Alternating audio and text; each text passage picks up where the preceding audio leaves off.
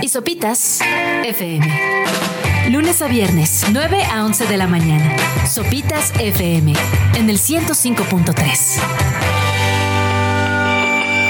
Muy buenos días, 9 de la mañana con un minuto en este miércoles 11 de octubre. ¿Cómo estás, Greta? Hola Max, ¿cómo te va? Bien, una mañana caótica en la Ciudad de México, como todas, bloqueos por todos lados, Parque Lira cerrado. Pero nosotros estamos de estreno. Al ratito les compartiremos fotos de nuestra nueva cabina con un amarillo sopitas bárbaro. Y mientras, arranca Sopitas FM en Radio Chilango 105.3 con este deporte. Ya estoy cayendo por una espera y ahora sé, ya te mandé clonar. Greta, Max y Sopitas en el 105.3 FM. ¿Cómo estás? Buenos días. Bien, Subs, ¿tú qué tal?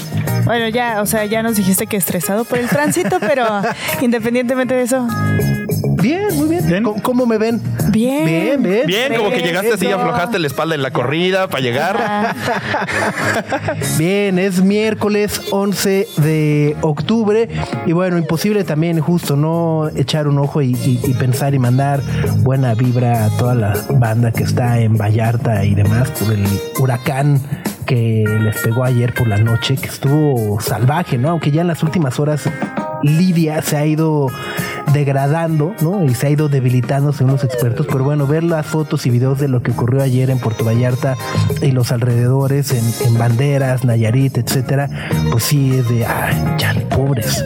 Este, entonces, pues nada, pues mandarles buena vibra. Sí, buena vibra y eh, evitar las inundaciones por ahí, porque llegó con todo. Lidia, en cuestión de horas, pasó de ser un huracán categoría 1 a uno categoría 4. Y de repente en la tardecita noche, sopas. ¿Cómo funcionan las categorías de los de los huracanes? O sea, yo justo, por ejemplo, me pasa en- con eso y las quemaduras. Quemadura nivel 1 es ¿está leve o ajá? según yo, lo uno es leve, ya cuando mientras más aumenta de grado es la, la- o sea, la gravedad del asunto. Pero no sé en los huracanes. Exacto. En, en los huracanes, el 1 es leve y el 5 es el más fuerte. ¿Pero qué es leve en un huracán? ¿Lluvia y vientos fuertes? Exacto. Y ya lo va Y- aumentando. Y, esta categoría de los huracanes que se llama Zafir Simpson también mide un poco los daños que puede ocasionar.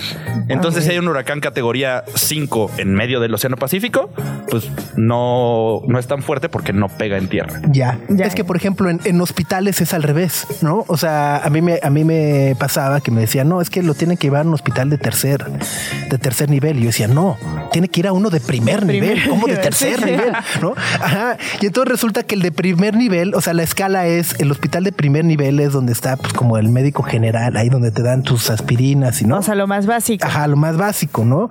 Luego el de nivel 2 ya es un poco más de consulta especializada. Especializada, ajá. Y el tercero ya es así el centro médico, ¿no? O sea, donde están todos los especialistas más chonchos, este, quirófanos, laboratorios, equipo y demás. Entonces, como, ajá, como que en este tipo de escalas, justo siempre me hago bolas así de Va de arriba ¿cuál es el hacia uno y cuál es el abajo. cuatro? Así. Ajá. Ah, no, el, el categoría 4, que es como el de Lidia, que pegó ayer en la noche, es de los más rudos. Y, por ejemplo, los vientos tienen que llegar, o pueden alcanzar hasta los 250 kilómetros por hora. Y las olas pueden llegar hasta los 5 metros. ¿Metros? Ajá. Wow. ¿Y el que azotó ayer qué fue? Es ese, categoría Ah, ok. 4. Estuvo choncho. Sí, estuvo Suena, choncho. suena fuerte. Y luego es así de, bueno, pero ya se está degradando, ya se está debilitando. Ok, uno categoría uno más, ¿cómo va? Así, o sea, porque también dice, no, pero ya, ya se está debilitando. Ok, va, categoría uno. El categoría 1 tiene vientos de más de 120 kilómetros por hora también. O sea, no es, ajá, no es así. Ay, de- sí. X. O sea, sí te voltea el paraguas, seguro. Totalmente, ¿no? Ajá, y las olas son de metro y medio, que también están sólidas. O sea, ¿Metro y medio? Ajá, igual te revuelcan. Sí, ah, sí. o sea, te si, no las te, si no las te revuelca el mar, entonces. Ajá. O sea, también el categoría 1 es. Ajá, o sea, no es así de, ya está leve, ¿no? Y bueno, pues eh, nada, pues mucha, mu- mu- mucho ánimo y, y pensamientos para toda la gente que está siendo afectada por estos huracanes. Ahora sí que empezó la temporada de huracanes, se tardó, ¿no? Este año. Eh, habitualmente empiezan como en agosto, por ahí. Bueno, Por ahí, ahorita, es- o sea, ya vamos en. Este es Lidia, el otro que pegó en Guerrero es Max. Entonces ya vamos como a la mitad de los nombres. porque además van por, por orden al- alfabético, Ajá. ¿no? Ya vamos en la L y en la M. Ah, o sea, les ponen. Ah, yo no sabía que así eh, seleccionaban los nombres. Yo pensé que era así como. ¿A qué hora se llama? Oye, esa Lidia, así. Sí. Oye, es el onomástico de.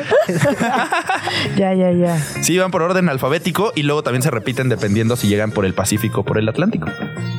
Ah, ¿cómo va eso? A ver. O sea, puede, en el Pacífico vamos en la M, pero en el Atlántico podemos ir por la F. Digo, no sé en qué letra vamos, pero podemos ir en otro orden. Ok, ok, ok. O sea, Ya, no, no- tiene no se van alternando. No, no se van alternando. Exacto.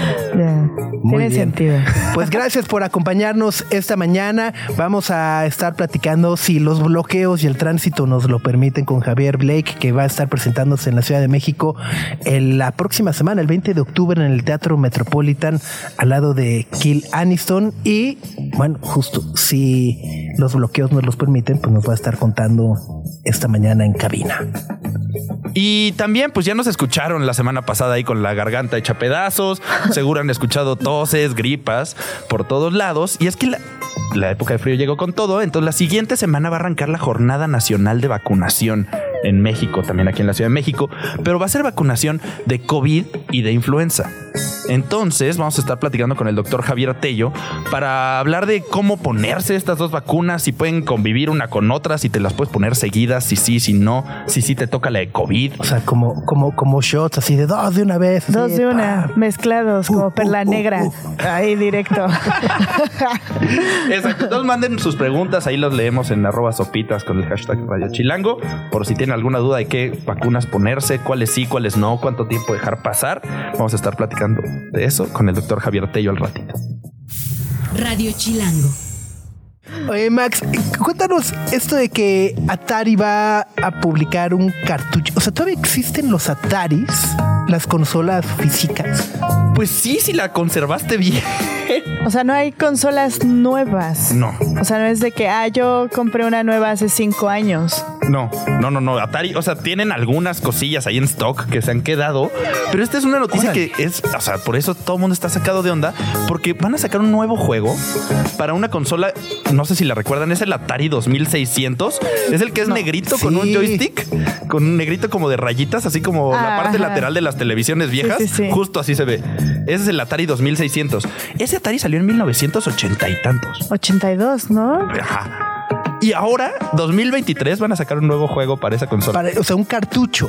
O sea, porque vaya, el- los juegos ahora, ahora que los chavos nomás los descargan, apretan un clic y ya tienen su juego. Su juego. No, no tienen que sufrir la espera de ir al puesto cada semana. ¿Ya te llegó? No, todavía no llega. A ver si para el sábado. Ya ibas el sábado al tianguis otra vez a ver si ya te había llegado. Ajá, entonces va a ser bien retro para tu consola de 1982. Puedes pedir un nuevo cartucho. Y, y para justo los amantes de, de esos videojuegos viejitos, te cuesta 60 dólares el juego. O sea, está Ajá. medio agresivo. 60 dólares. 60 dólares. Pero va a incluir, ya sabes, el manual, la color, que ya los juegos no traen manual nunca, el librito que te explicaba. antes, pues. Como antes, justo. Y el jueguito se llama Save Mary. Y pues obviamente, si lo comparan con, la, con los juegos de hoy, son puros cuadritos. Estoy viendo acá en, en, en eBay que venden, ¿no? Este, el Atari 2600. Pues hay uno de 100 dolarucos, ¿eh? No está tan caro, ¿sí? Yo pensaría que costaría, ajá, que sería así de colección. Como un 3 mil dólares, ¿no? Entonces, No. si, si quieren jugar Save Mary, que es este juego ahí que fue medio importante porque se tardó mucho tiempo en realizarse y estaba medio perdido. Y obviamente para la época era muy revolucionario porque en lugar de. se parecía como al Donkey Kong o como al de Mario, pero en lugar de destruir cosas, tenías que construir cosas para ganar. Ay, Ah. qué positivo. Eh, Es que esos eran juegos con mensaje. Con mensaje. Con mensaje. No ahora de eso de ir a buscar al enemigo Ay, y, a- como- y agarrarlo a flechazos. o robar coches. o- Exacto. Juegos aprobados para toda la familia. Para toda la familia. Entonces este juego ya lo pueden pedir, pueden hacer casi casi esto es como preordenarlo por 60 Ok. dólares para que te llegue tu cajita de Save Mary y lo puedas jugar en tu Atari Si, 2600. si tienes el Atari 2600, ¿no? Si no es así de. ¡Mamá, mi Atari! Oh, ya lo tiré, hijo. Pero seguramente va a ser como más coleccionable, ¿no? ¿Qué Atari va a funcionar después de 40 años? seguro ya necesitas hasta un adaptador para conectarlo a la luz. No, debe traer de estos enchufes. No, son como los VHS, ya no, prácticamente ya no funcionan. ¿No? Pues yo sí. tengo un VHS y ya no jala. Pero una videocasetera. Ajá, sí, de carrito donde meterle lo así. regresabas, el Lamborghini donde los metías para Para regresarlos. regresarle. No, y el mío era manual, era, tenía su palanquita y le regresabas así. y ya no, ya, ya ni siquiera existen los DVDs. Casi, casi. Sí, sí, los DVDs Bueno, ya fueron. Imagínate un el VHS Atari, menos. 40 años. Deja tú, ya no existe, por ejemplo, los compact disc, ¿no? O sea, ya ni en los coches viene. Ah, para meter tu disc, disco, ¿no? sí es cierto. O sea, ni en las computadoras, ni los coches. Como antes todos que tenían su portafolio Ajá. de discos. Y es así de, toma hija, le compré el nuevo disco de Taylor Swift. Y es de, ¿qué hago con esto? ¿Es para los vasos o qué? Portavasos. Esos estuches de discos. Estuches de discos. Tu estéreo que le quitaba la carátula, claro que sí. La carpeta. ¿no? Cuando llevas tu que carpeta quitar. ahí en el coche, así con. Para que no Iba- se lo ibas con una mano al volante y con la otra dándole vueltas a la carpeta para ver qué disco ibas a poner. Para ver qué disco. Cada tope se te trababa la canción porque el disco como que brincaba. Greta, Max y Sopitas en el 105.3 FM. ¿Te les tocó K2, la tienda?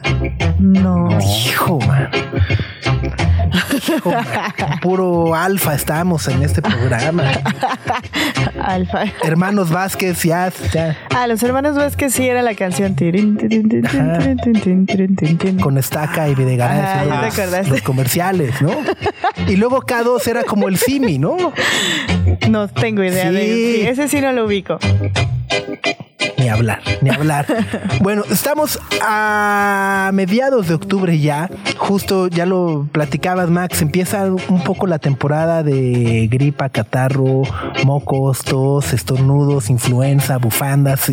Y, y aceptémoslo, es imposible no voltear a ver con ojos de sospecha a alguien cuando ves que trae un moquillo.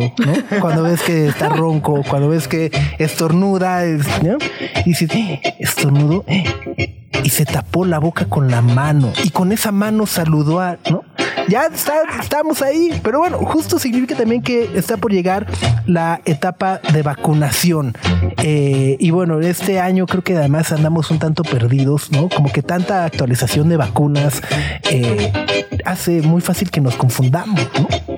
Sí, se pone enredado y de eso que el virus mutó como 45 veces. Ya no sabes si las vacunas de antes todavía sirven, si sí, si no, cuál ponerte. ¿Cuál es? Ajá, por ejemplo, la ambivalente del año pasado, creo que ahora que, que era este COVID y no sé qué, creo que ahora este año ya no va a existir. Entonces, bueno, qué mejor que poder platicar con un experto sobre este tema, eh, sobre la nueva jornada de vacunación en México que está por arrancar la próxima semana. Y nos da muchísimo gusto saludarlo, doctor Javier Tello. ¿Cómo está? Buenos días. Buenos días, Sopita, ¿qué tal? Oiga, eh, a ver, pues la próxima semana arranca la nueva jornada de vacunación contra COVID e influenza en la Ciudad de México. Sabemos que el tema de vacunación, además, particularmente en la Ciudad de México, siempre ha tenido sus eh, sospechas, sus in- inconformidades de repente, porque pues es la vacuna que nos toca y la que hay. No, no, no es como en otras partes del mundo que uno puede escoger que si la Moderna, que si su Pfizer. Aquí es pues la que nos mandaron, ¿no? Pero, pero particularmente en este año eh, hemos visto justo también los cambios que ha habido en las vacunas, particularmente de COVID. No sé si nos puede explicar un poco cuáles han sido estas actualizaciones y de qué se trata y sobre todo si hay algo en lo que nos debemos de fijar en estas nuevas vacunas al momento en el que nos las pongan. A ver, sí, bueno, bueno, primero vámonos por parte. Es correcto que comienza y me da la impresión de que ahora cada vez lo vamos haciendo mejor porque antes hubo un retraso el año pasado y este año, bueno, estamos comenzando tan pronto como me dicen la semana entrante, ya estamos eh, comenzando con el periodo de vacunación de lo que se va a considerar la temporada invernal. ¿sí? En esta temporada invernal, eh, vamos a decir primero que nada qué están haciendo, por ejemplo, en los Estados Unidos. En los Estados Unidos decidieron de manera amplia y gratuita administrar tres vacunas en el caso de los adultos. La vacuna contra la influenza estacional que todos conocemos, que nos ponemos cada año, la vacuna actualizada contra COVID-19, que está ya desaparecen las vacunas bivalentes, ya no se van a aplicar más, y ahora se va a aplicar esta vacuna que tiene la capacidad de atacar las variantes X, XB y todo lo que, lo, que viene a continuación, y se prevé evidentemente que estas vacunas van a ser actualizadas cada año de la misma manera o de una forma análoga a la que hoy sucede con la vacuna de influenza. Con influenza es más rápido porque o sea, podemos predecir cómo va a variar el virus, pero en el caso de COVID-19 no, pero más o menos. Y en el caso de los adultos mayores de 60 años, una nueva vacuna para el virus respiratorio sincitial, que es un virus que normalmente ataca a los bebés, los cuales ya tenían una vacuna para eso, pero ahora también la tienen los ancianos. En México esa vacuna todavía no está disponible, pero vamos los mexicanos a tener dos vacunas. Uno, la vacuna, y esto es una excelente noticia, la vacuna tetravalente contra la influenza estacional. Por primera vez en México, el gobierno federal va a comprar la misma vacuna que va a estar disponible en el sector privado. Es decir, eh, o la vas a comprar o te la pones, es exactamente la misma, de la misma marca, del mismo fabricante. Hay que decir dos cosas, nada más para que se nos quite la euforia de este momento.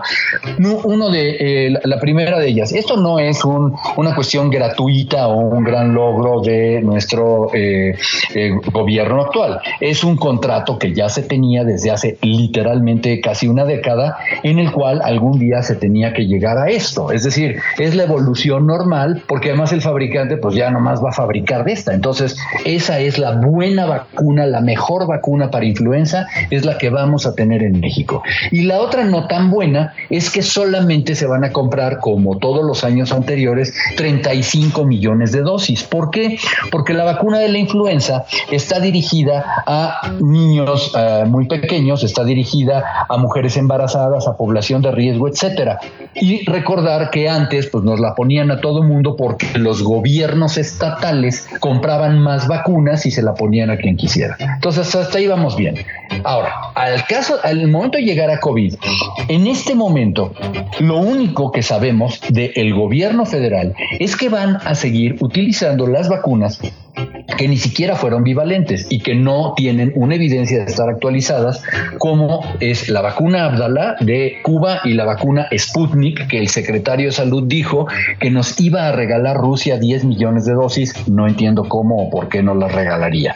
¿Qué sucede con las vacunas de marcas como Pfizer o de Moderna? Bueno, son vacunas que esos fabricantes ya presentaron sus eh, papeles para registro en COFEPRIS. Se supone que COFEPRIS va a hacer un ejercicio que le llaman caja de cristal muy transparente y todo para decir por qué les daría una autorización total a estas vacunas y estas vacunas estarán disponibles en el sector privado para que la gente las compre y las pueda administrar.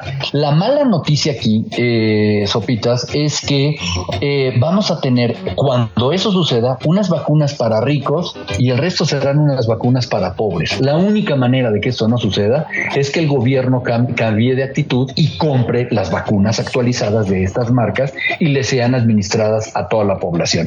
Con todo este rollo, este es el estatus. Ok, a ver, si entendimos bien entonces con el tema de las vacunas COVID, las que se pondrán de manera gratuita para todos es la Abdala y la Sputnik, que son las mismas vacunas, o bueno, eh, usted mencionaba que no hay evidencia de que se hayan actualizado, es decir, podrían ser las mismas vacunas que se crearon para combatir eh, la cepa de la cepa inicial de Wuhan de hace dos o tres años, ¿no?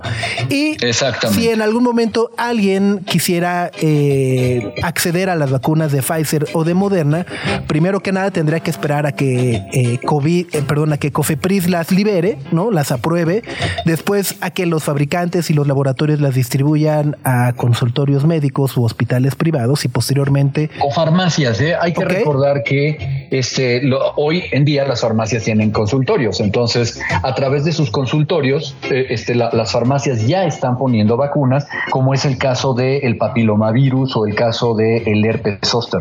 Ok, entonces, y pero, pero esas hay que pagarlas. Hay que pagarlas. Ok. Wow. Oiga, Doc, y, aprovechando que estamos hablando de, los, de las dos vacunas, de la de influenza y la de COVID, entendiendo que son dos virus distintos, ¿hay algún estudio o alguna evidencia de que te las puedas poner juntas al mismo tiempo? ¿Te tendrías que esperar como 15 días o puedes decir un día, pues hoy me pongo todas y a ver qué me pasa en la semana? El, el año pasado salí con una vacuna en cada brazo y creo que este pues no fue buena idea porque no podía levantar ni el brazo derecho ni el brazo izquierdo. De ahí en fuera es completamente seguro. Entonces, bueno, alguien que le toque este, ¿cómo se dice? Mejor suerte que a mí, pues seguramente no le va a pasar nada y habrá quien no pueda este, levantar una cuchara, pero ya, ya fue. Bromas aparte, no. Las vacunas se pueden poner, este, en caso de, los niños, le puedes poner una en cada brazo y la tercera en la pierna, no tiene ningún problema. Se pueden administrar al mismo tiempo. Buenísimo. Eh, eh, además, creo que justo es una pregunta que muchos nos hacíamos. Porque es de, entonces, Sí. debo de sacar dos citas, etcétera, etcétera. Pero bueno, uno puede ir y, y dos pinchazos de manera casi simultánea, ¿no? Con, con minutos de diferencia, es seguro. Sea, completamente, es completamente seguro, ¿sí? Y bueno, siempre recordar que las vacunas, la vacuna de la influenza, siempre ha tenido cierta reactogenicidad que es variable. Hay años que, que, que- que- que sientes que te da fiebre, hay años que no sientes que no te pasó nada, además hasta te cuestionas si estaba buena la vacuna, ¿no?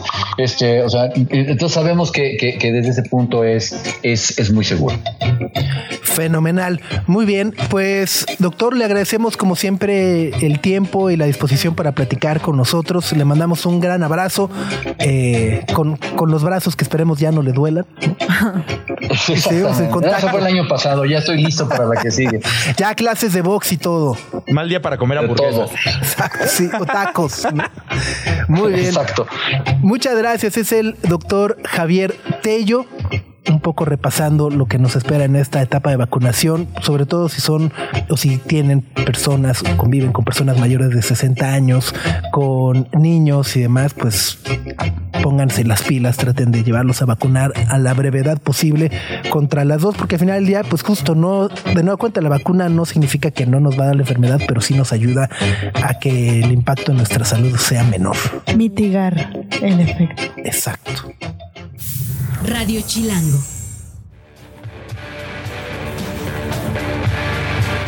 La canción es de los Kills se llama 103 103 que en teoría es también como la máxima temperatura en la que uno podría estar vivo, o sea, es decir, eh, hablando de grados Fahrenheit. O sea, que el 103 es así como el ya. Déjame hago la El límite. conversión porque los Fahrenheit no me los sé 104. nadita. nada, nada, nada. Además, creo que ¿Cuántos son? Los estadounidenses son los únicos que siguen necios se con los Fahrenheit, aferran. ¿no? se 39. aferran. 39 grados. Ey. Nah, No, libras, el otro, llegas a día, los 40. el otro día que estábamos hablando de Fórmula 1, que la sensación térmica era de 60. ¿Y velos cómo terminaron? Ah, pero sobrevivieron. Ah, bueno, eso sí. En Fahrenheit, Ah, ¿cuántos sí. son esos? Le salió súper mal, pero no, nunca he entendido su sistema, se aferran. Entre eso y los pies. Yardas, millas, Onzas, mendigas, no les entiendo nada. onzas. Agarra, te- las además las pesas te onzas las de ponen en líquido y onzas. peso también cambia, ¿no? ¿Ah, sí? Sí. ajá. Necios.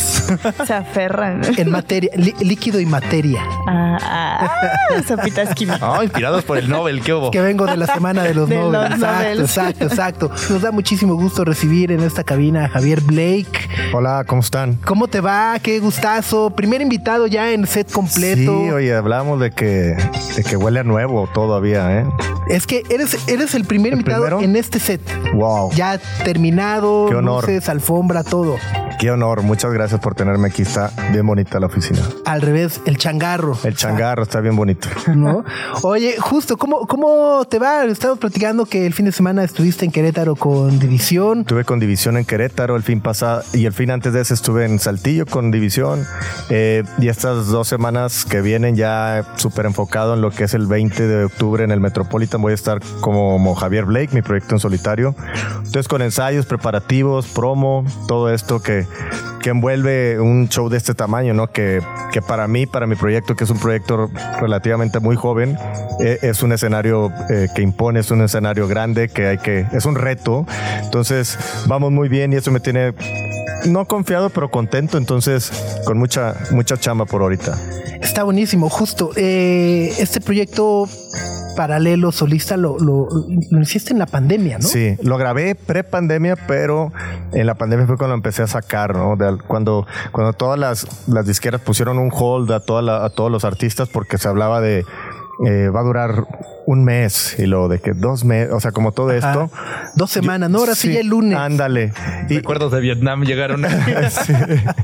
Así, así, este proyecto siendo 100% independiente, eh, yo consideré que era mejor ponerlo allá afuera, ¿no? Era un momento donde la gente estaba como consumiendo muchas cosas, música nueva, series nuevas, películas, lo que fuera. Y, me sirvió mucho, ¿no? Me sirvió mucho el que la gente estuviera pendiente y también me sirvió como, como una terapia, ¿no? Eh, al estar encerrado sin un trabajo realmente que hacer, sin, sin giras, sin nada, eh, yo aproveché el lanzamiento del primer disco como, como una terapia de, de, de, tener algo a que levantarme todos los días, ¿no? De hoy tengo que hacer esto, vamos a hacer esto. Entonces me sirvió mucho, ¿no? Aparte el título, en los tiempos de lo extraño, sí. creo que ajá, revelaba mucho y te podías relacionar mucho con la situación de incertidumbre y qué va a pasar y me siento triste, seré el único que estoy triste. Así, tal ¿Cómo cual. estarán los demás, no? Tal cual. Eh, ese fue un título que lo tuvimos inclusive antes de la pandemia y todo fue a perfectamente. Ajá. Ese título lo tuvimos en enero y en marzo era cuando estábamos, en marzo nosotros teníamos el release del disco y fue cuando salió todo esto. Uh -huh. y, y, a mí fue como, como que todo le, le dio sentido mucho al disco y, y, a toda esa época, ¿no? Y el mismo disco tiene como este, este feeling como de,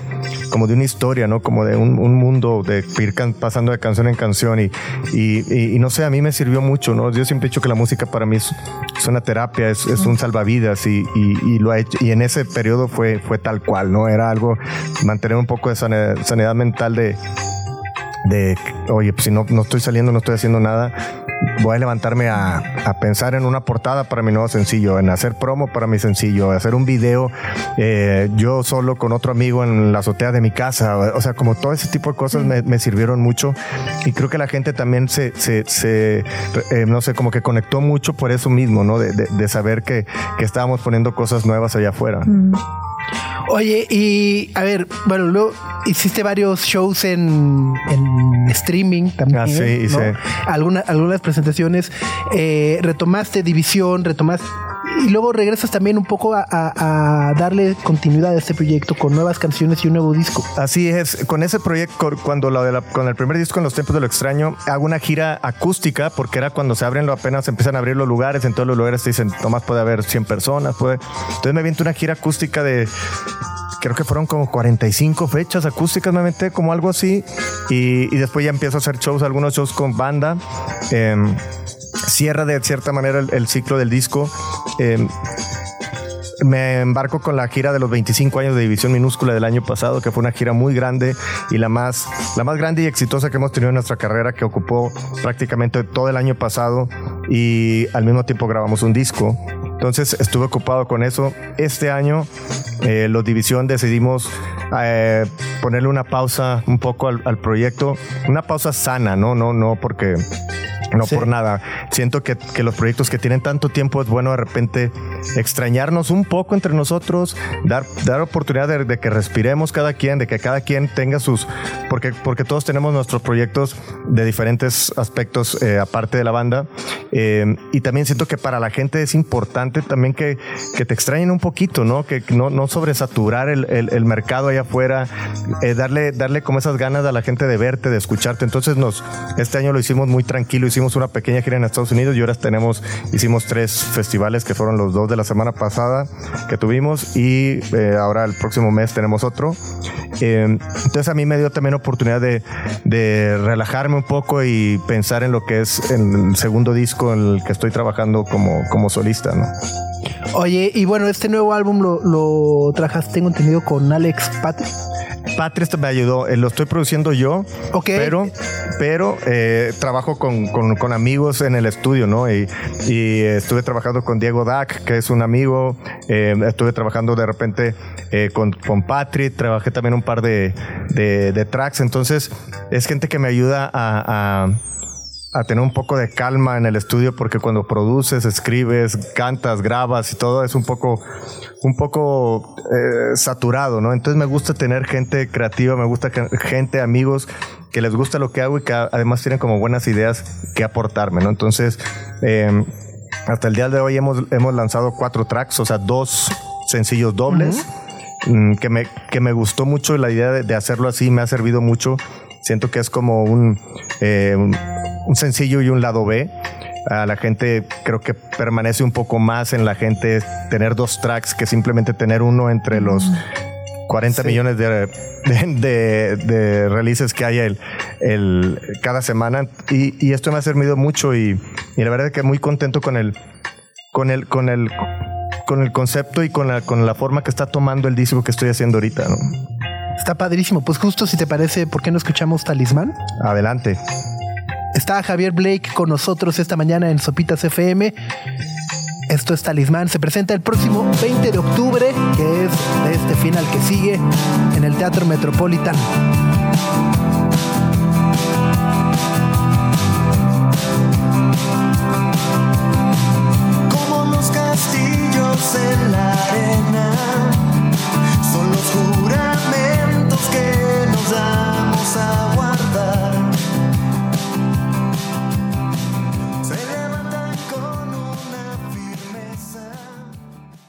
Es Javier Blake, Talismán, parte de esta doble cara A que lanzó hace unos meses, acompañado por Cosas de Grandes, que Cosas de grandes. sí. me parece una canción lindísima. Muchísimas gracias. Muchas Eh, gracias. Es ahí la experiencia de un chico que atraviesa una separación. Sí, es la perspectiva de un niño a- en, la, en la separación o la ruptura de una familia, ¿no? Y, y este disco es, es algo que, que estoy notando que es- es- está saliendo a florecer mucho lo que es la rotación de papeles en la vida, ¿no? De, de cómo eh, la adultez te empieza a, a- a caer en conciencia muchas cosas que cuando eras chico no, no te dabas cuenta, ¿no? Hasta hasta que no eres padre no entiendes a tus papás realmente, ¿no? Hasta que no eres, hasta que no tienes una responsabilidad no entiendes los trabajos de los demás y todo esto. Y esta canción es uno de esos temas donde se, se muestra mucho eso de, de- de cómo, de cómo, de cómo es bien diferente la, la perspectiva de las cosas que pasan, ¿no? Muchas veces cuando estás eh, niño no entiendes y reclamas, peleas y todo y ante cosas que pasan cuando en tu niñez con, con la gente adulta a tu alrededor. Una vez que tú eres esa persona, eh, ahora te toca a ti ser esa persona que, que tiene que explicar y que tiene que, que darte cuenta y te y caes en, en, en- en, pues en cuenta, valga la redundancia, de, de todo eso, ¿no? De, de empiezas a entender y a comprender del por qué esas personas hicieron lo que hicieron cuando tenían que hacerlo. ¿no? Totalmente. Oye, y me da, bueno, ahorita nos platicas un poco como de esta sincronía que hay en, en cuanto a colaboraciones eh, con amigos que van al, al- al escenario, al estudio, al escenario, bueno, con Kill Aniston, Sí. además que, que- que habrá alguna que otra sorpresa también en el Metropolitan la próxima semana. Ahí va a estar. Me, me, me gusta mucho percibir también de repente esta diferencia, a lo mejor de lo que puede ocurrir cuando estás con una banda, ¿no? Eh, con división minúscula, que vaya, no es que se pero al menos es un, es un círculo ya mucho más armado, ¿no? Es una pandilla difícil de entrar, ¿no? Digamos Exacto, exacto, exacto, ¿no? O sea, es una pandilla que tiene tanto tiempo que ya e- es, difícil de entrar, diciéndolo en el, en el sentido más romántico posible, ¿no? No, totalmente. Eh, eh, vaya, o sea, están tan armados que, que imagino que cuando llega alguien es difícil Sí. entrar a esa pandilla. Y más entrar como a lo que haces, ¿no? O sea, a veces cuando alguien te dice, estaría chido hacer esta colaboración y no lo ves, ¿no? A veces que dices, es que en división no hay colaboraciones, Claro. Somos, somos estos cinco o seis personas que tenemos veintitantos años haciendo esto es difícil. ¿no? En, en mi proyecto yo, yo lo veo como que es una posibilidad que pudiese pues, pudiese pasar, ¿no? No tengo esa pandilla, ¿no? Soy yo y, y, el, y el rango de, música que hago en, bajo mi nombre como Javier Blake es mucho más amplio que, que el sonido que División Minúscula mucha gente ya ubica y conoce, ¿no? Totalmente. Y, y justo eh, quería preguntarte, porque veo como esa flexibilidad para colaboraciones y también lo que mencionabas, ¿no? Con Alex Patri, pero luego también por ahí tú estás, eh, acabas de hacer la de Robot 95, que también Sí, está buenísima. muy loco, muy loco. Eh, saludo a Kevin y a, y a toda la gente, toda su raza, eh, a Bruces también. Sí, fue algo muy loco que, que de repente, eh, de, alguna manera, si a mí me lo hubieran puesto como, como para división, o sea, no, no lo hubiera ni pensado, ¿no? Pero que a mí cuando me lo, me lo propusieron y me, me- me invitaron, eh, yo lo vi como algo divertido, ¿no? Dije, dije como, eh, primero se me hace interesante que alguien como Kevin, como Robot y su gente me esté hablando para, para hacer un tema. Escuché el tema, es algo muy diferente a lo que él hace normalmente y me llama la atención eso, ¿no? Me, me llama la atención de alguien que quiere salirse de su área de confort y intentar cosas nuevas y no simplemente intentarlo y quedarse en el intento, sino realmente hacer como un buen track, ¿no? Alguien que escuché, dije qué buena melodía, me gusta la letra, me gusta el tema de lo que se habla y luego cuando me, me dijeron que se subía también Bruces al track, eh, me gustó mucho como la, la, la, la- los diferentes mundos de donde viene la canción, ¿no? El robot viene de un mundo, Bruce es de otro y yo totalmente de otro y de otra época. Entonces, em, em, me, gust- me gustó mucho porque pasamos un tiempo en, en el, en el estudio increíble. ¿no? Fue algo muy creativo entre todos que, que me gustó. Me gustó la, la colaboración de poder, no nada más simplemente que te digan, eh, manda tu parte y aquí la editamos y la ponemos, ¿no? Fue a ir al estudio y entre, y entre básicamente todos llegar a la conclusión, hacer los cambios de la canción que queríamos, aterrizar el tema de lo que estaban de lo que se hablaba. eh, y creo que es un tema que a mí lo principalmente que me gusta es que estamos hablando eh, de la depresión y se está hablando de la depresión de tres lados distintos, ¿no? Desde el del robot, que él viene de un lado, de Bruces, que viene de otro lado, y yo que vengo de otra época y de otra, entonces es un tema constante que hoy en día nos damos cuenta que es algo con lo que se vive y algo de lo con lo que ahora sí se habla cuando antes no se hablaba y, y- y me gustó que es eso, ¿no? Creo, siento que es un tema proactivo hacia- hacia, los, los temas mentales, ¿no? Eh, Considerando lo que estás diciendo es que me parece muy interesante porque recuerdo las entrevistas que hiciste para promocionar en los tiempos eh, de lo extraño y decías que quiero que este proyecto sea como para presentar las distintas facetas de quién soy como músico. Así es. Y, ajá, y se, se notó esa diferencia con a, a comparación con la banda y todas estas como posibilidades y proyecciones que, que existían y, y con base en lo que estás diciendo y cómo estás explicando y por ejemplo la canción de cosas de grandes y demás es como esta progresión tuya como artista para no solo presentar esas facetas como músico sino también como individuo Sí, eh, como le decía hace rato, la música para mí ha sido todo, ha sido mi, medicina, mi, mi salvavidas, mi terapeuta, mi, mi, mi, mi- mi- mi- mi todo, ¿no? Me ha dado tantas cosas, me ha dado eh, amigos, viajes, familia, eh, una vida, un oficio. eh. Entonces para mí es importante utilizar esta herramienta como artista para poder poner las cosas allá afuera, porque me doy cuenta que por más personal que uno creo, crea que, ha- que hace las cosas, no es personal, es universal. Siempre va- vas a conectar con algo, ¿no? Eh, eh, en este caso, en las canciones que he estado poniendo, eh, específicamente más afuera, cosas de grandes, eh, Bomba Atómica, Romeo. La gente me, me hace saber que es, me lo dicen, es que esta canción haz de cuenta que fuese para mí, ¿no? Me escribiste esta canción. Y, y creo que eso es, es, un, es un gran punto. De eso se trata el hecho de tener eh, esta, este oficio o esta bendición de poder compartir con la gente de tal manera. También si yo lo pongo en, en una perspectiva de que gran parte de la gente que me sigue o de los que los primeros que voltearon a verme con este proyecto son gente que viene del- de los fans de División. Yo estoy tomando en cuenta que mucha de esa gente también es gente ya adulta, ¿no? Entonces son gente adulta que también va a relacionarse con temas con los que yo estoy hablando hoy en día de mi vida o, de, o- o del, del momento que estoy viviendo yo hoy, ¿no? Entonces eso me gusta, ¿no? Me gusta no simplemente quedarnos en la, en la canción de amor y desamor, ¿no? irnos un poquito más adentro. Hay cosas más allá de lo que podemos platicar y de lo que podemos hablar. Y, te empiezas a dar cuenta que es algo que, que todos pasamos, que es algo que, que no, es, no es tan extraño y es bueno a veces tener como esa, esa, esa música, esas canciones que, que te apoyan un poquito a, a- a tocar ese tema, ¿no? Estamos platicando con Javier Blake. Se presenta el próximo 20 de octubre en el Teatro Metropolitan. Así es. ¿Cómo van las preparaciones, el ensayo? Bien, bien, pero nunca es suficiente. Creo que cuando, cuando, es para- cuando son esos tipos de, de presentaciones donde hay tanta expectativa por, por todos lados, eh, no te deja dormir. A veces estás como nervioso de que no, falta esto, falta el otro. Mm, Yo, yo, yo estoy, con- estoy confiado porque siempre soy una persona que, que tengo como esta forma de hacer las cosas muy, muy, muy rock and roll, ¿no? O sea, somos una banda que tocamos en vivo, entonces vamos a ir a tocar y vamos a hacerlo bien, ¿no? Mientras, mientras los amplificadores suenen y el micrófono, el show sale, se hace, ¿no?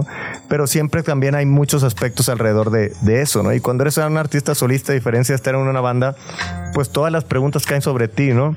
¿Qué lo quieres? ¿Lo vas a querer verde o rojo? Eh, no, ahí está, nomás escoge verde o rojo. Entonces, oye, ¿lo vas a querer esto o esto? Oye, mañana o pasado. Esto. Ent- Entonces de repente empieza como a caer un poco el estrés, ¿no? ¿no? Cuando estás en una banda, todos se dividen. Tú decides lo del escenario, yo decido lo de esto. Yo des- Entonces es, es un poco abrumador, pero, pero lo disfruto. No me quejo, no me quejo porque, repito, considero que es una bendición el simple hecho de poder estar aquí, hacerlo y una bendición aún más grande que haya gente que le interese y quiere ir a escucharlo. Eso es, es algo es algo que, que día a día a veces no me cabe en la cabeza, ¿no? De, de que neta a la gente le gusta lo que hago, wow. Entonces hay que, hay que, hay que hacerlo con respeto y con, con mucho, mucha integridad. ahorita ¿no? dices de las expectativas y obviamente siempre hay expectativas y lo que espera la audiencia y lo que espera hasta la gente del venue y demás, pero generalmente uno es el que se pone las expectativas Sí. más altas, ¿no? Y solito ha de ser peor, ¿no? Lo que Sí. estoy diciendo, o sea, sí, ¿no? Sí, tú, te, sí. tú es que eres tú el que está ahí. Sí, eres tú, eres tú el que, te- el que se te estás ma- martillando la cabeza, ¿no? Muy- tengo un equipo que, que- que tengo, tengo un equipo de, con, con Javier Blake que somos un equipo muy pequeño, pero muy, muy íntegro. Todo el mundo sentimos el proyecto, todos hemos estado desde el principio. Somos una empresa chica, pero me gusta eso, ¿no? La forma de trabajar. Entonces, eh, es bueno que la gente te haga saber que las cosas van bien, que vamos a estar bien y confiar en la gente que estás con la que estás. Pero sí, las expectativas es, es como a veces ni siquiera, o sea, ni siquiera deberías de tomarlas en cuenta, ¿no? Como que tú deberías decir, lo que voy a querer es esto, sigo mi plan de, de la A a la Z y si lo sigo, vamos a pasar una buena noche, que de eso se trata, ¿no? Claro. Se trata de ir a pasar un buen rato, nosotros, la gente, y, y- y ya, ¿no? Es, un concierto de rock and roll y ya. A mí se me antoja muchísimo. Y bueno, más con Kill Aniston también. Va a estar ahí, que eh, Jos este año, eh, Kill no, no, no, no está tocando. Este año decidió dejar de tocar. No sé si el próximo año regresa. Eh, me ha dicho como que sí, como que no. No sé realmente. Eh, cuando me preguntaron con quién quería que abriera el show, eh, yo la primera persona que pensé fue, fue en Kill, Kill Aniston, porque él, aparte de que es un amigo mío de más de 25 años, es mi hermano, gracias a él fue la persona que fue como la, primer empujón de alguien que me dio para pensar en una carrera en solitario, porque cuando él hicimos la gira en casas, él fue el que me dijo, eh, agarra tu guitarra, vámonos de gira, güey. Y yo nunca había hecho eso. Al hacer esto yo me di cuenta que tenía una posibilidad de, eh, de, alguna manera vivía, podía vivir solo sin la banda en un escenario. Y eso me empezó a abrir la cabeza, ¿no? Me empezó a darme cuenta de que, oye, esto está chido, está chido. Y desde entonces hemos tenido una conexión muy, muy fuerte. Entonces cuando le hablé, me dijo, no estoy haciendo nada por ti, vamos a hacerlo porque quiero estar ahí y, y la neta va a estar, va a estar bueno, ¿no? Pues ahí estaremos el próximo viernes 20 de octubre. Pues ahí estamos, ahí nos vemos. Muchísimas gracias. Eh, después el siguiente fin, el 26, estoy en Guadalajara. Y vayan a javierblake.com, ahí están todas las fechas. Vamos a estar en una ciudad cerca de ustedes. Y El merch, que es el muy merch, bonito. ahí va a estar el merch, ahí va a estar las fechas, la venta de boletos. Eh, creo que creo que es todo. Y pues muchísimas gracias. Felicidades por su nueva cabina. Aquí te esperamos cuando No, quieras. me encantó, me encantó. Muchas gracias. Greta, Max y Sopitas en el 105.3 FM. El día de ayer por la noche se anunció la Comic Con México 2023, Gre. Así es, es la Comic Con Experience y que también la pueden encontrar como CCXP Ayer México. que vi el letrero de CCXP diciembre dije que es Corona Capital por Pancho. ¿o qué? Por partes. Ah, exacto, ¿qué? ¿No? No, no, no. Es este, es el evento de la Comic Con. Y sí fue un anuncio muy grande porque la Comic Con es quizá el evento más grande de la industria del entretenimiento en todo el mundo. Sí, yo o yo sea, creo que es como el evento que más fandoms reúne, ¿no? En, Claro. en- en todo el planeta y, y, bueno, pues lleva muchísimos años celebrándose en San Diego, luego Sí, tiene- en ajá, Brasil, tiene en varias York, sedes, ¿no? eh, pero, ah. pero en México como que siempre era este fervor de deberían de hacer uno en México, deberían de hacer y no pasaba nada y ayer de repente pum vale. Sí, tiene varias sedes. Está en Nueva York, que creo que esta semana arrancó. Obviamente la más popular es la de San Diego, que es la más grande, donde ahí convergen muchísimos escenarios, van las estrellas más grandes de Hollywood, todos los estudios van y van a presentar todos sus... pues está el panel de Marvel, que es una locura, el de DC, ya saben, el de San Diego es muy grande. Pero la de, por ejemplo, la Comic Con de Sao Paulo, que es la CCXP de Sao Paulo en Brasil, también es enorme, así es una locura. Yo he tenido oportunidad de estar ahí y es una verdadera locura. Y justamente Brasil es uno de los mercados más grandes para la industria del entretenimiento. Y todo el mundo decía, bueno, si México también es uno de los mercados más grandes, ¿por qué diablos no hay una Comic Con aquí? O sea, tenemos la mole, está. ¿Qué otro evento está como así? Por acá. Hay, la, hay varios, ¿no? La O sea, Conque. La Conque, la Mole, Ajá, o sea, hay algunos eventos que sí han sido muy grandes. Por ejemplo, yo me acuerdo que en 2018 fue que trajeron a Tom Holland y Jake Gyllenhaal y se lo llevaron a la a la mole. O sea, sí han llegado a tener artistas muy grandes, pero no es como la experiencia de Comic Con. Ajá. Luego en la mole nada más no puedes ni caminar, ¿no? Si estás bien apretado, pero esa es la única experiencia. Ajá, sí. Entonces el anuncio que hicieron ayer como de la Comic Con Experience para acá en México sí es bastante, bastante grande, es importante. Dieron como algunos adelantos de lo que, de cuándo va a ser, en dónde va a ser, quiénes podrían estar. Todavía obviamente no pueden todavía, eh, ¿cómo se dice? Mm, confirmar qué estrellas de Hollywood vienen porque todavía siguen en huelga, pero prevén que para las fechas que se hará, que es el 3, 4 y 5 de mayo de 2024, ya todo este, pero dicen, va a venir más de 30 estrellas de Hollywood.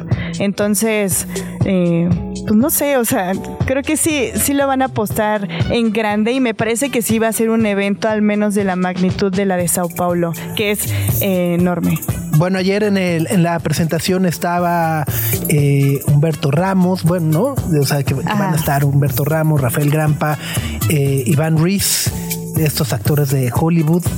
O sea, pinta para estar chonchi. Va a ser en el hipódromo, ¿no? Ajá, en el centro City Banamex. Ok. Ahí enfrentito. Ajá, en el centro City Banamex. Pues sí, es como el lugar donde se dan como convenciones, ¿no? Y eventos de, de esta magnitud. Ya anunciaron que va a haber un chorro de escenarios. Les digo que todavía no pueden confirmar agendas. Pero este ya dijeron que más de 30 actores de Hollywood van a estar por acá. Entonces, Y por ahí esa conferencia de, Humber- de Humberto Ramos suena re bien. Sí, Digo, yo soy bien fan. Voy a ñoñar un Sí, poco, pero él dibuja a mi Spider-Man favorito y también a mi Wolverine favorito. ¿Quién no? Es, es un crack, ¿no? Y bueno, los boletos se pondrán a la venta a partir de diciembre. Ajá. Sí, sí, sí. Eh, la preventa de las entradas arranca el 11 de diciembre. Luego va a haber una venta que se llama Early Bird, que va a ser el 14 de diciembre.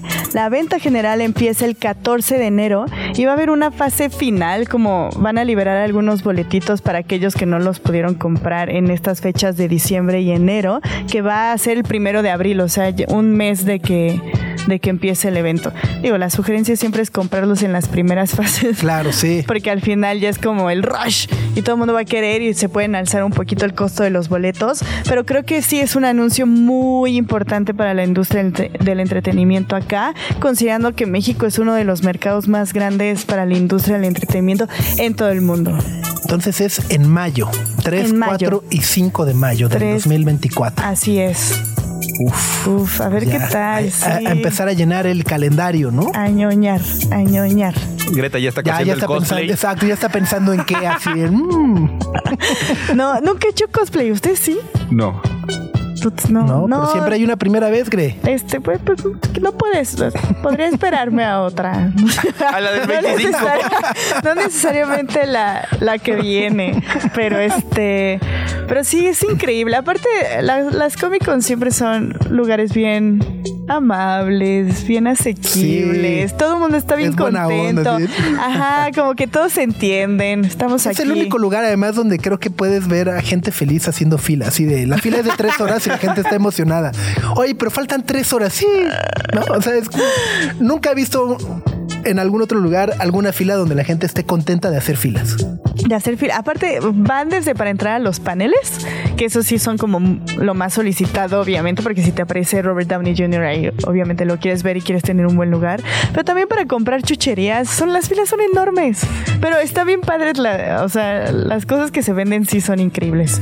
Hay, hay una parte además que es súper ñoña, pero no sé si se han fijado que muchas de las fotos de varios actores de Wikipedia son, de Comic son de Con. Comic Con. Ajá. Sí. ¿No? Este. Como que se unen. Los asistentes son los que editan Wikipedia. También es una gran sí, posibilidad. Sí, sí, sí, sí, ¿no? Entonces todas Es sus fotos son así de Comic Con, Robert Downey Jr., Scarlett Johansson y así todos están en Comic Con. ¿sí? Sí, aparte si se anuncia en Comic Con es porque es grande. Ok.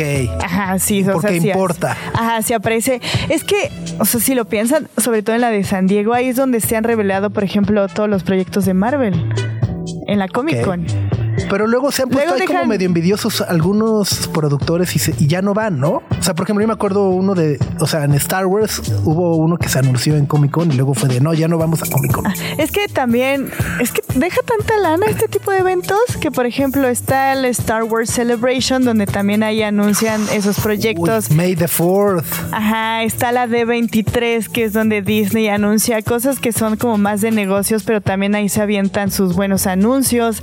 Hace unos años DC también hizo este el DC Fandom, donde entonces eh, como que dicen, ah, bueno, voy a generar mi propio evento donde la gente va a venir y va a derramar todo su dinero aquí, pero voy a soltar cositas en Comic Con. Entonces, desde el año pasado hubo temas como con la Comic Con, muchos decidieron no ir anunciar cosas.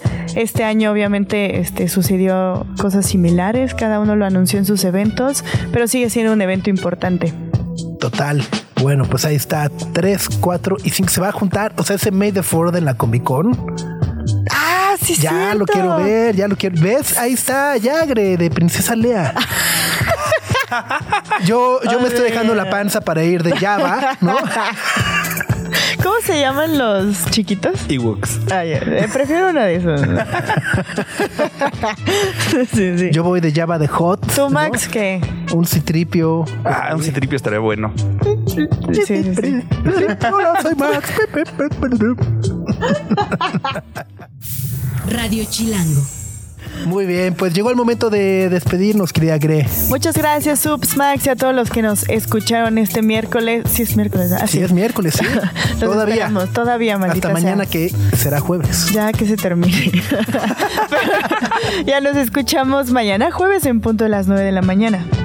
Max. Pues que tengan bonito miércoles. Igual los bloqueos siguen medio salvajes por ahí, aguas en la Siguen, circulación. ¿verdad? Ahí ya cerraron Tlalpan, pero ya lo andan abriendo. Hay una manifestación grandota por el Zócalo, entonces también aguas y da por ahí. que en la mañana que venía en camino y que me tocó quedarme atrapado justo por el bloqueo aquí de Parque Lira, me llamó muchísimo la atención que ya hay una agenda de bloqueos.